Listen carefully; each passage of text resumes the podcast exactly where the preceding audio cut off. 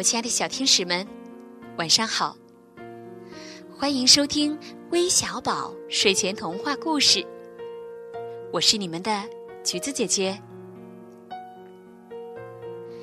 每周定期的为大家录制微小宝睡前童话故事，已经成为了橘子姐姐生活当中的一部分，也成为了我的一种习惯。这种习惯就像大家每天晚上都要听我们的微小宝一样。其实讲故事和听故事一样，我们经常都会被故事当中的某些情节感动着、伤心着、幸福着、难过着。我经常会幻想，十年。甚至是二十年。如果现在我们的听众朋友回忆起自己的童年的时候，能够记得微小宝，就像橘子姐姐现在回忆起自己的童年，我能想起大风车一样。如果真的有那个时候，我想我一定觉得是非常自豪的。每天都会有很多小听众给我们发来留言。点播故事，橘子姐姐和珊珊姐姐一定会尽力的满足所有小朋友的愿望。那今天又有谁想点播故事呢？我们一起来听听吧。大家好，我叫姚月月，今年四岁。珊珊姐姐可以讲讲这石头的故事吗？橘子姐姐好，我叫大宝，今年两岁半了。呃呃，我就报出发日语。姐姐、橘子姐姐，你们好，我是团团。今天听完你们的故事，特别高兴，想点播一个关于小丑鱼的故事。今天点播我们故事的分别是悠悠、大宝和团团。那从刚才他们点播故事的语音里面，我们可以听出他们三位应该是来自不同的地方。无论你来自哪里，只要你发来故事点播的留言，我们一定都会尽力满足你小小的愿望。今天橘子姐姐就把这个《小丑鱼历险记》送给三位小天使。接着，我们一起来。听听吧，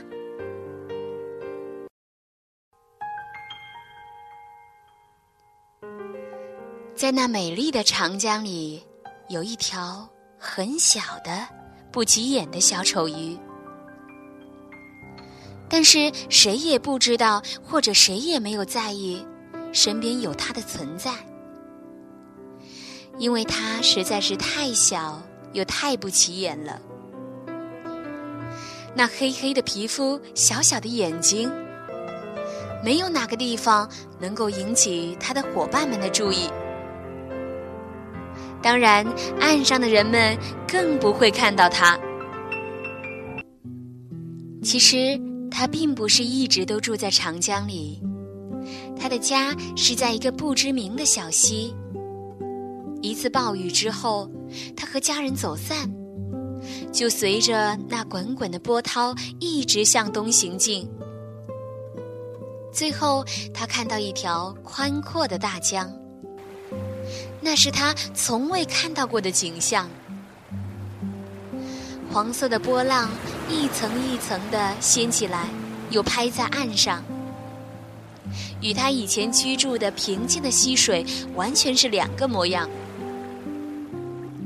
虽然他孤身一人，但是他一点都不害怕，因为母亲曾和他说：“男子汉应该坚强有主见，应该去更大的世界看更美的风景。”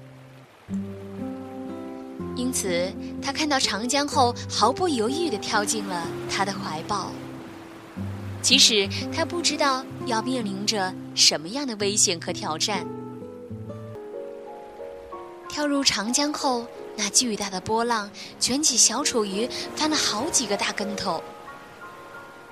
当浪终于小一点的时候，小丑鱼已经开始眼冒金星、晕头晕脑了。他赶紧向岸边的石头尽力游去，才躲过一劫。不然肯定会在江里的暗礁上摔得粉身碎骨的。不行啊，再这样下去我会被饿死的。我得赶紧去找点吃的。可是哪有这么容易呢？小丑鱼孤身一人，又是初来乍到的，谁会给他东西吃呢？因此，他只有不断的向前游啊游，丝毫不敢懈怠的张着他那双布满血丝的双眼，目不转睛地打量着这个陌生的世界。就在小丑鱼快要放弃的时候，眼前突然一亮，哇！一条鲜活的红色蚯蚓在那里扭动着它肥美的身躯，就像在进行一曲优美的舞蹈。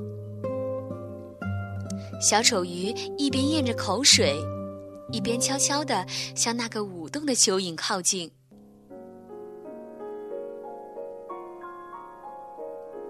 趁着小蚯蚓的一个出神，就一口扑上去。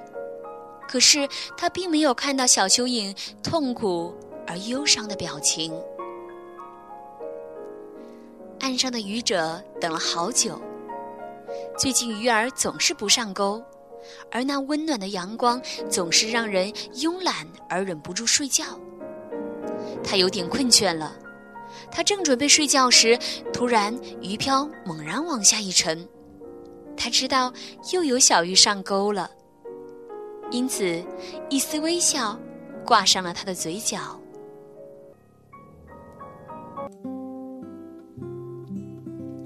当他把鱼竿提起来的时候，看到了小丑鱼。他的嘴巴被渔人今天采买的新鱼钩挂出了殷红的鲜血，但是小丑鱼的目光却充满着好奇。因为他第一次离开了水域，就这样零距离的和阳光空气接触。尽管离岸时间越长，他觉得越难呼吸。他也不知道眼前这个庞然大物是什么，但他却有一种即使现在死掉，也算赚到的感觉。因为他看到了这个世界上最美的阳光，最美的风景。渔人赶紧小心翼翼地把小丑鱼从鱼钩上取下来。他家的小家伙最喜欢这样的小鱼了，家里已经养了很多这样的小鱼，因此小丑鱼被放在了渔人随身携带的小口袋里。他又开始畅游，口袋里还有好多好吃的。他在饱餐了一顿后，开始仔细打量着这个小口袋，但是他除了一片漆黑，什么也没看到。他还想再看些什么，但是他太累了，就这样昏沉沉的睡过去了。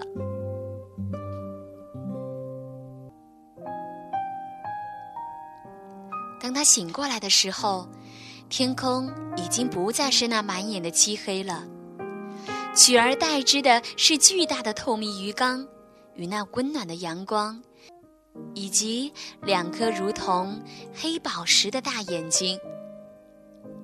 那眼睛比天空还要纯净。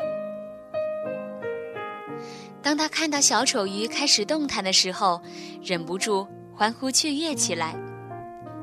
小丑鱼即使不知道他在说什么，却能感受小男孩的喜欢，因此自己也欢快地游了起来。这时，他才看到不远处有一条美美的小鱼。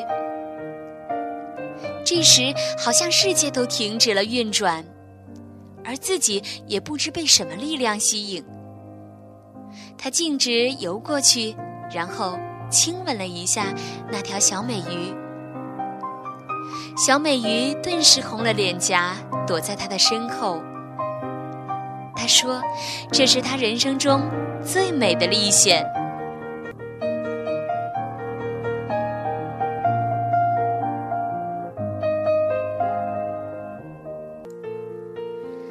亲爱的小朋友们，今天的故事讲完了。